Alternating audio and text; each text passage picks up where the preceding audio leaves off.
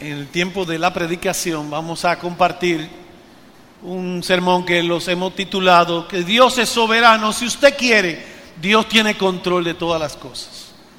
Dios es soberano, Dios tiene control de todas las cosas. Les invito a buscar conmigo en el libro del profeta Isaías capítulo 46. Leeremos en los versículos 9 y 10. Dice así la escritura en el libro del profeta Isaías capítulo 46, versículo 9 y 10. Acordaos de las cosas anteriores ya pasadas, porque yo soy Dios y no hay otro. Yo soy Dios y no hay ninguno como yo, que declaro el fin desde el principio, desde la antigüedad lo que, ha, lo que no ha sido hecho. Yo digo, mi propósito será establecido y todo lo que quiero realizaré. El profeta Isaías ministró durante el, reinado de cuatro reyes en las tribus del sur de Judá. Usías, Jotán, Acaz y Ezequiel eran los reyes 700 años antes de Cristo. Durante su ministerio, la tribu del norte, del norte de Israel cayeron cautivas o esclavas del pueblo asirio. Dios le llamó a Isaías a hablarle a las tribus del sur, a Judá, a pesar de que fueron testigos y a pesar de que las tribus del sur fueron testigos de lo que le sucedió a las tribus del norte en Israel, entonces ellos se olvidaron de Dios. Ciertamente ellos se rebelaron y fueron tras dioses falsos sobre ídolos. Y a ellos también finalmente le ocurrió lo mismo que a sus hermanos del norte fueron llevados, deportados a Babilonia. En este capítulo 46 del libro del profeta Isaías, estudiaremos lo que Dios le dijo al pueblo del sur, a las, a las tribus de Judá, antes de ser llevado, deportado a Babilonia. Repito, Dios habla al pueblo a través del profeta Isaías antes de que la tribu del sur de Judá fueran transportada a Babilonia. Como le dije, ellos se olvidaron de Dios, se entregaron al pecado, confiaron en dioses falsos.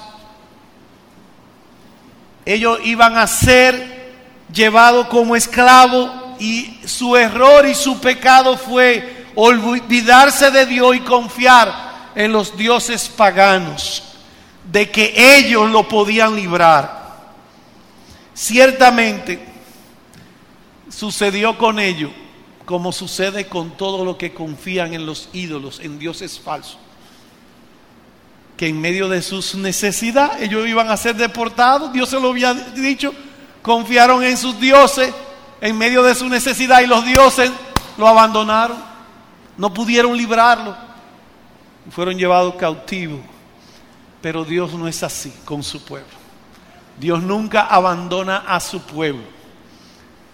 Ciertamente, nosotros vamos a estudiar en este capítulo 46 lo que Dios le dijo en ese instante a su pueblo.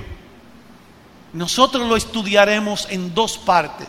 Primero estudiaremos el contexto, la ocasión que Dios le dijo allí a través del profeta. Y luego iremos a los versículos 9 y 10 algo que ellos debían recordar y algo que nosotros también debemos recordar.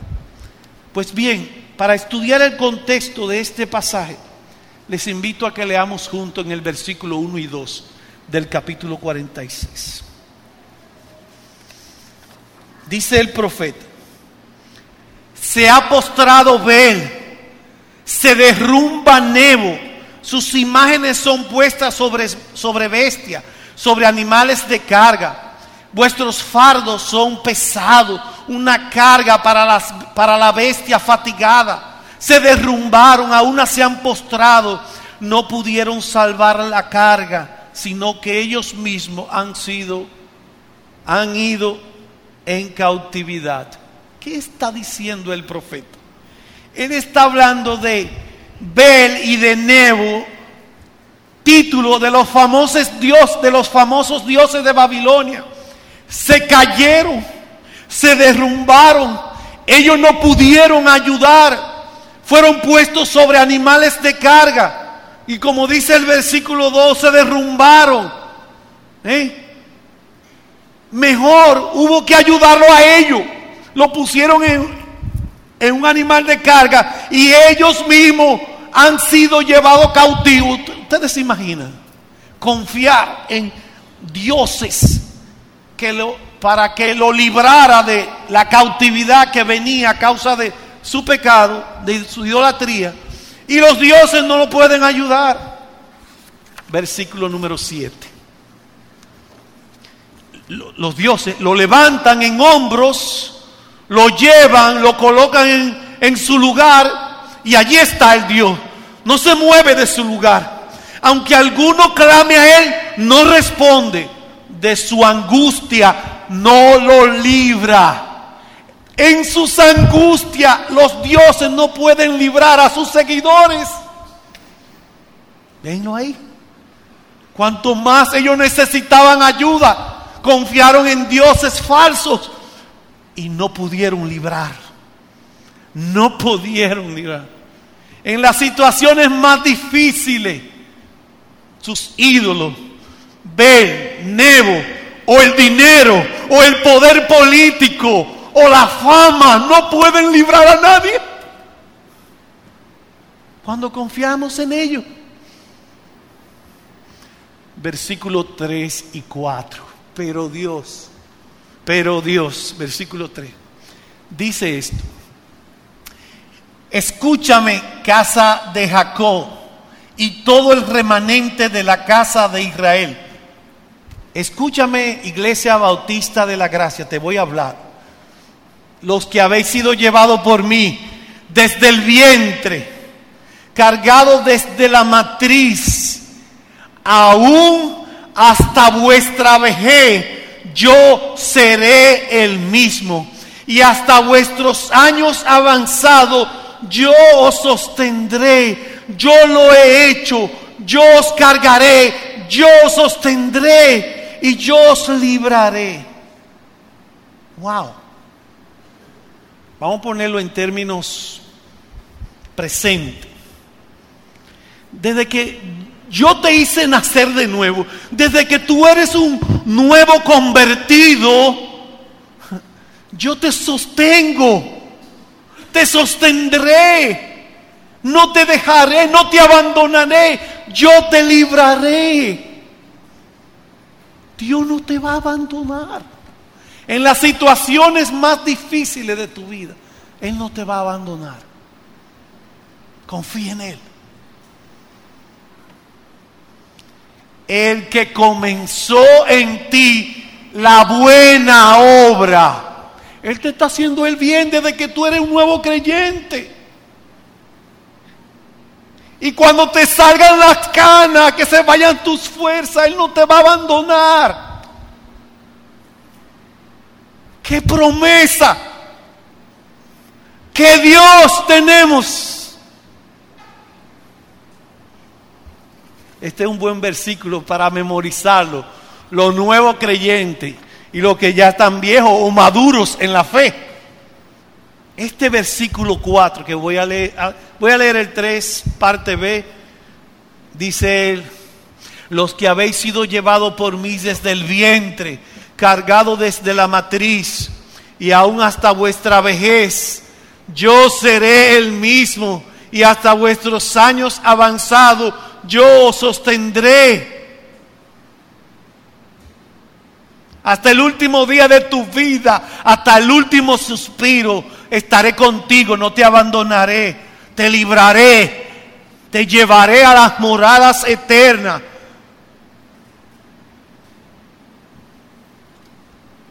Yo lo he hecho, yo te libraré. Qué hermoso. Qué hermoso texto. Ahora bien, ese es el contexto donde el profeta compara los dioses falsos y al Dios verdadero, al, al Dios de nuestra salvación. Y ahora, Él nos dice que tenemos que recordar algo. En medio de esa situación, imagínense el pueblo de Israel. Dios le dice, ustedes van a ser deportados, pero yo os libraré. Imagínense que mañana salga un decreto que diga, todos los dominicanos, yo no tengo nada en contra de Haití por si acaso, todos los dominicanos van a ser deportados para Haití y ser esclavos de los haitianos. ¿En quién vamos a confiar? Entonces Dios quiere que tú y yo recordemos algo y ese es nuestro segundo punto. ¿Qué necesitamos recordar? Bueno, versículo 9. Dice él, acordado de las cosas anteriores ya pasadas, porque yo soy Dios y no hay otro. Yo soy Dios y no hay ninguno como yo. Entonces, me gusta como el pastor Juan José dice, ¿qué es lo primero que tenemos que recordar? ¿Eh? ¿Cómo? Que Dios es Dios, que Él es Dios y no hay otro. Eso es lo que tenemos que recordar. Hermano, Dios se ha revelado a través de toda la creación. Y Dios se ha revelado a través de su palabra. No me lleva mucho tiempo decirle cómo Dios se ha revelado. Dios se ha revelado como un Dios santo, justo, bueno que Dios se ha revelado como un Dios de gracia, de bondad, de misericordia, el Dios de esperanza. Padre de misericordia, Dios de toda consolación. Dios se ha revelado de muchas maneras, Rey de reyes y Señor de señores. Pero ahora le vamos a preguntar a Dios mismo a través de su palabra en este contexto, ¿qué quiere decir Dios? Cuando Él dice, yo soy Dios y no hay otro. Vamos a preguntarle a Dios. Vamos ahí. Vamos a Isaías 46 al verso número 11. Voy a leer desde el 10 otra vez. Acordado de las cosas anteriores ya pasadas, porque yo soy Dios y no hay otro yo soy Dios y no hay ninguno como yo, que declaro el fin desde el principio y desde la antigüedad lo que no ha sido hecho. ¿Qué significa aquí que Dios nos dice que yo soy Dios? ¿Qué es lo que necesitamos recordar y ponerlo en nuestro corazón? Bueno, aquí dice, que Él declara el final de las cosas desde el principio. Él anuncia las que cómo terminarán las cosas al final. Mira, yo soy Dios. Yo hago anunciar, saber las cosas antes que sucedan. Ese soy yo.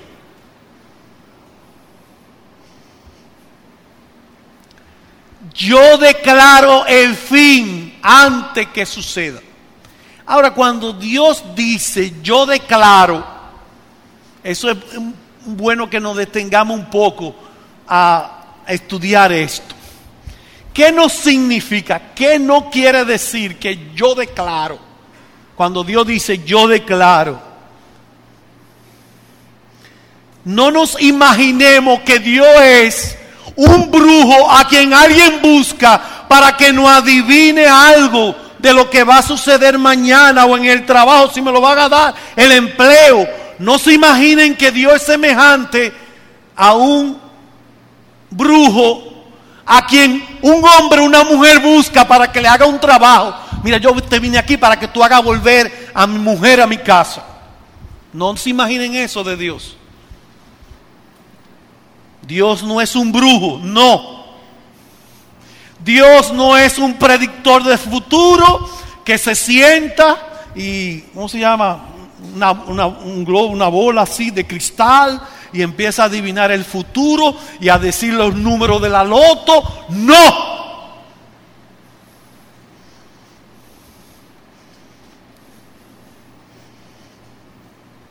Dios no es un predictor, un astrólogo que pone en el periódico de, la nación el horóscopo que dice, mira, tu, vida estará llena de emociones y de afectos. Eso te va a ayudar, que tú seas un hombre afectivo, una mujer afectiva. No preste atención a los rumores de la gente, dicen los horóscopos. Oye, dicen los horóscopos que el número de la suerte es el 6. ¿Ay por qué? Bueno, porque hoy estamos a 24. Si tú sumas el 2 y el 4, eso da 6 y te saca la lotería mañana y eres rico.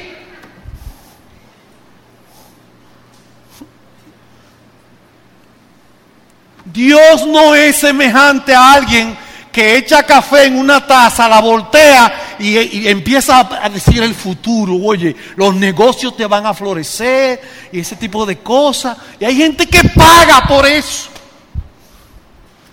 para que le adivinen el futuro. Dios no es así. Dios declara el futuro antes que suceda. Dios declaró todos los eventos que han ocurrido en el pasado, sean buenos, sean malos.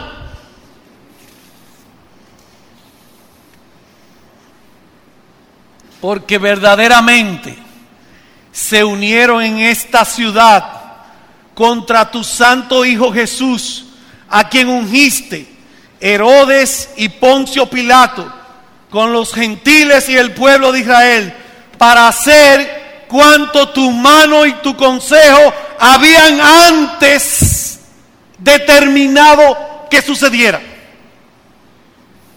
Ese es nuestro Dios. Él declara el futuro todos los eventos que van a suceder en el futuro.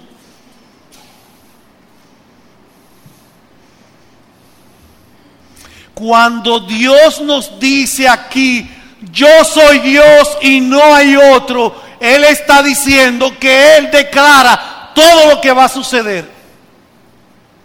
Y todo lo que ha sucedido. Él sabe el fin de todas las cosas ya. De antemano. Si Dios anuncia de antemano lo que sucederá en el futuro, entonces tú y yo podemos estar en Él confiado. Tú y yo podemos estar en Él confiado.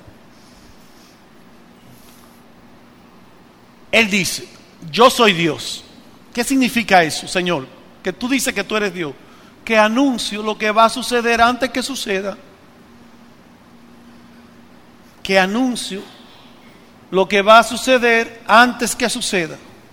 Yo anuncio el futuro. Y como yo lo anuncio, así será. Ahora, vamos a preguntarle a Dios, ¿cómo tú haces que sucedan las cosas que tú has declarado ya de antemano? ¿Cómo tú haces que sucedan? Vamos a preguntar, vamos a leer en el versículo 10. Vamos a preguntarle a Dios. Aquí en el capítulo 46, versículo 10. En la parte B. Dice él, bueno, ¿cómo yo hago que sucedan las cosas que yo anuncio? El futuro. Bueno, yo digo, mi propósito será establecido. En otras versiones dice, mi propósito permanecerá. Yo tengo un plan. Yo tengo una meta, un propósito. Y no hay nadie que lo detenga. Se va a cumplir porque yo soy Dios. Y no hay otro. Todo lo que quiero realizaré. Esta es el significado cuando en este pasaje Dios dice, yo soy Dios y no hay otro es que yo digo las cosas, las anuncio antes que sucedan. Yo tengo un plan, yo tengo un propósito en la vida tuya y mía. Y lo voy a cumplir. Y no hay quien detenga mi mano.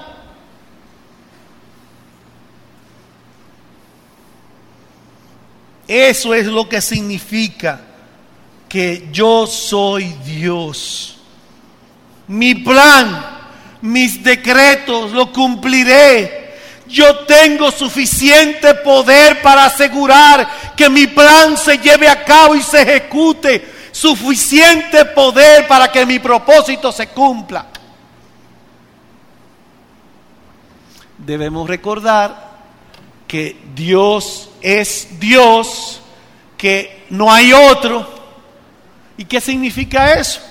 Que Dios anuncia de antemano el futuro, lo que va a suceder, y que Él tiene un plan que lo cumplirá. Mi propósito permanecerá. Y haré todo lo que yo quiero. En otras palabras, yo soy el que tengo el control de todo cuanto sucede en el universo. Yo soy el soberano. Lo que yo anuncio, el plan que tengo, yo lo realizaré. Y no hay quien me detenga. Dios tiene control de todos los eventos de la naturaleza terremotos, huracanes, tsunami, lluvia, sequía. Dios tiene control. Dice el salmista, así, de esta manera. Por tanto, no temeremos, aunque la tierra sufra cambios, aunque los montes se deslicen al fondo de los mares, aunque bramen y se agiten las aguas, aunque tiemblen los montes con creciente enojo. Estad quieto, sepan que yo soy Dios. Exaltado seré entre las naciones, exaltado seré en la tierra. El Señor de los ejércitos está con nosotros. Nuestro baluarte es el Dios de Jacob. Salmo 46, versículos 2, 3, 10 y 11. Ese es nuestro Dios, el que tiene control de todas las cosas. Vayan conmigo, por favor, a Isaías 14, 27, aquí mismo, en el libro del profeta Isaías, capítulo 14 y el versículo 27. Si el Señor de los ejércitos lo ha determinado, ¿quién puede frustrarlo? Y en cuanto a su mano extendida, ¿quién puede volverla atrás?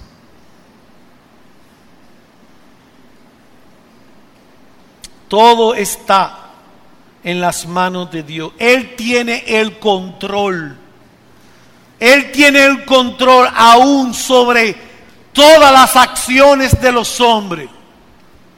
Él tiene el control de todas las acciones de los hombres.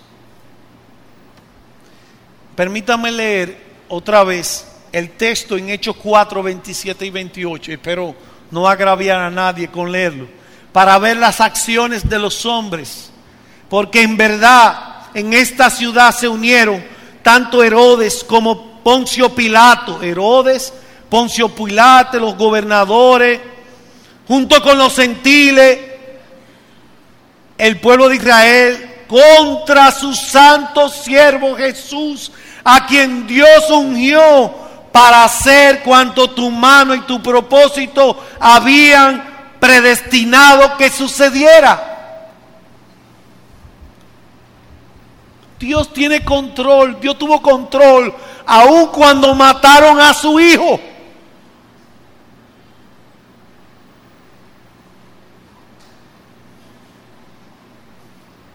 Como alguien ha dicho, Dios permitió el peor de los pecados para traer la mayor salvación a la humanidad. Dios tiene control de las acciones de los hombres. Mi propósito permanecerá. Quiero hacer una aclaración para que nuestra mente esté con una nota de balance. Dios tiene control de todo lo que sucede, pero Dios no elimina la responsabilidad moral de las acciones de los hombres. Los que mataron a Cristo fueron acusados de asesinato.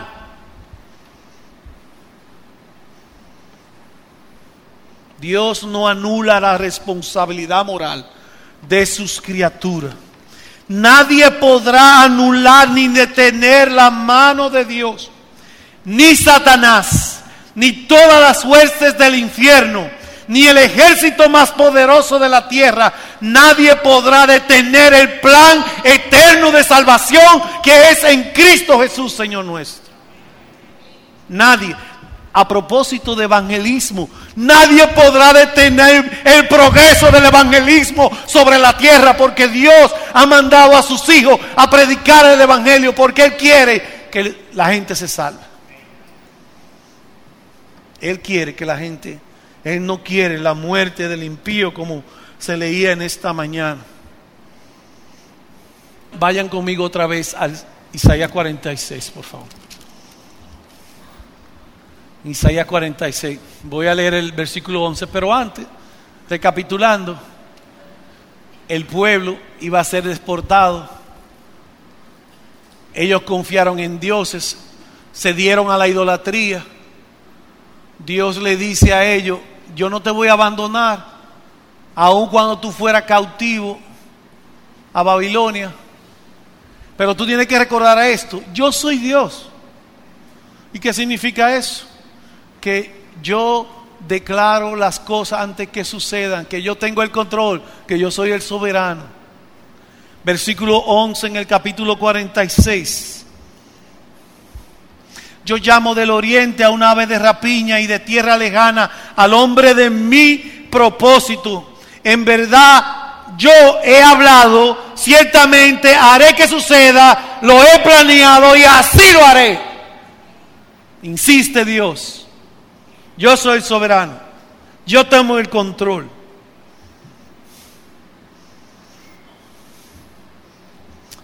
Yo aquí me voy a detener porque tenemos que alabar a Dios. Porque en su plan soberano, Él envió a Jesucristo a morir por ti y por mí. Y nadie pudo detener el plan de Dios. Únete a mí, alaba a Dios, porque un día Dios decretó que te iba a hacer nacer de nuevo, un nuevo creyente. Y hasta ahora, alaba a Dios porque Él te sostiene. Porque Él va a cumplir su propósito en la iglesia, en ti y en mí, aunque tú te opongas. Aunque, te aunque yo o tú nos opongamos. Pastor, ¿qué tenemos que hacer? Confiar que Él es Dios, que no hay otro. No hay otro, Él tiene control. Entonces, vamos entonces a un punto de aplicación para terminar. Hermanos, amigos, ¿cuál es la verdad que Dios quiere que tú recuerdes? ¿Eh? Que Él es Dios y que no hay otro. ¿Eh? Que Él es Dios y que no hay otro. ¿Qué ustedes piensan? El pueblo de Israel iba a ser deportado a Babilonia. Y si ellos hubiesen recordado esa verdad, ¿ustedes creen que ellos se habían dado a la idolatría? ¿Eh? No.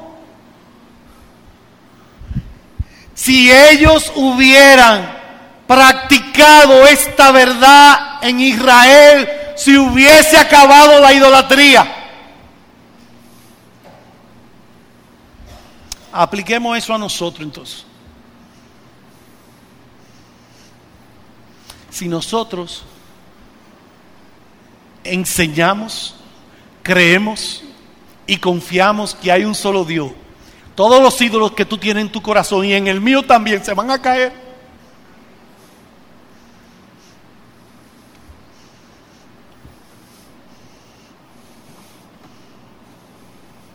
Si acabara la idolatría, confiamos mucho en nosotros mismos y muchas veces hablamos como si fuéramos dioses.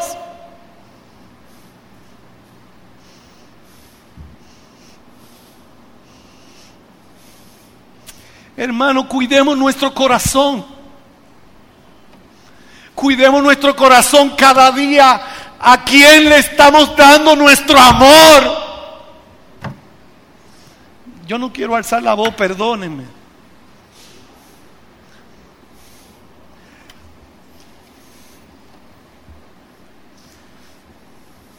¿Dónde está nuestro corazón cada día que nos reunimos como iglesia para adorar al Dios que tiene control de todas las cosas, de tu futuro y del mío.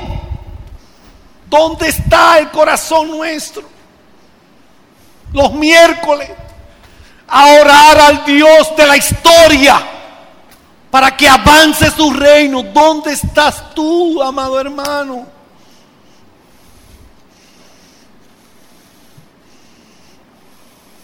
Cuidemos que nuestro corazón no esté lejos de Dios para amarle, para adorarle con todo nuestro corazón, con toda nuestra fuerza y con toda nuestra mente.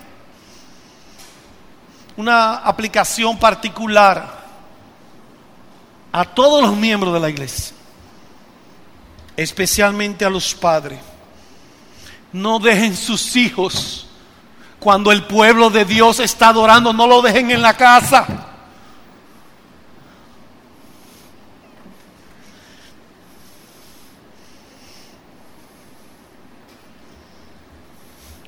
Vamos a procurar que Dios siga bendiciendo a nuestros pequeños, pero no lo dejemos en la casa.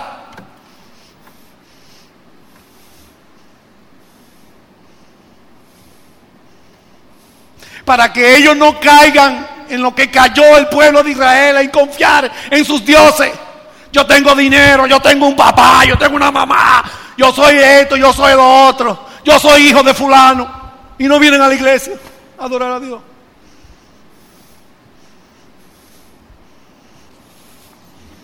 Por otro lado, hermano, qué bueno, qué bueno es saber que el futuro tuyo y mío no está, no está en la mente ni de los políticos, ni de los legisladores, ni de los fiscales. El futuro nuestro no está en manos del presidente de la República, ni en manos de los pastores, ni en manos de tu esposo, ni de tu esposa, ni de tus hijos. El, futuro tuyo y mío está en manos de un Dios santo, justo y bueno. Aleluya.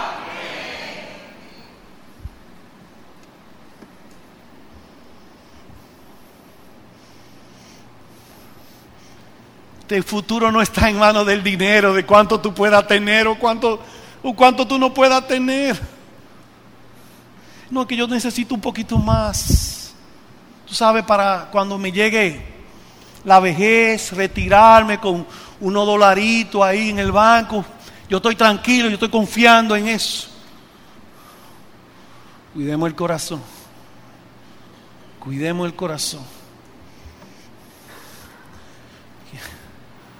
Cuando hay problemas, cuando viene un ciclón, cuando viene una enfermedad a tu vida o a mi vida, cuando, tú entiendes que va a suceder algo, que el dólar se va a disparar al 100 por uno, ¿quién es que tiene el control?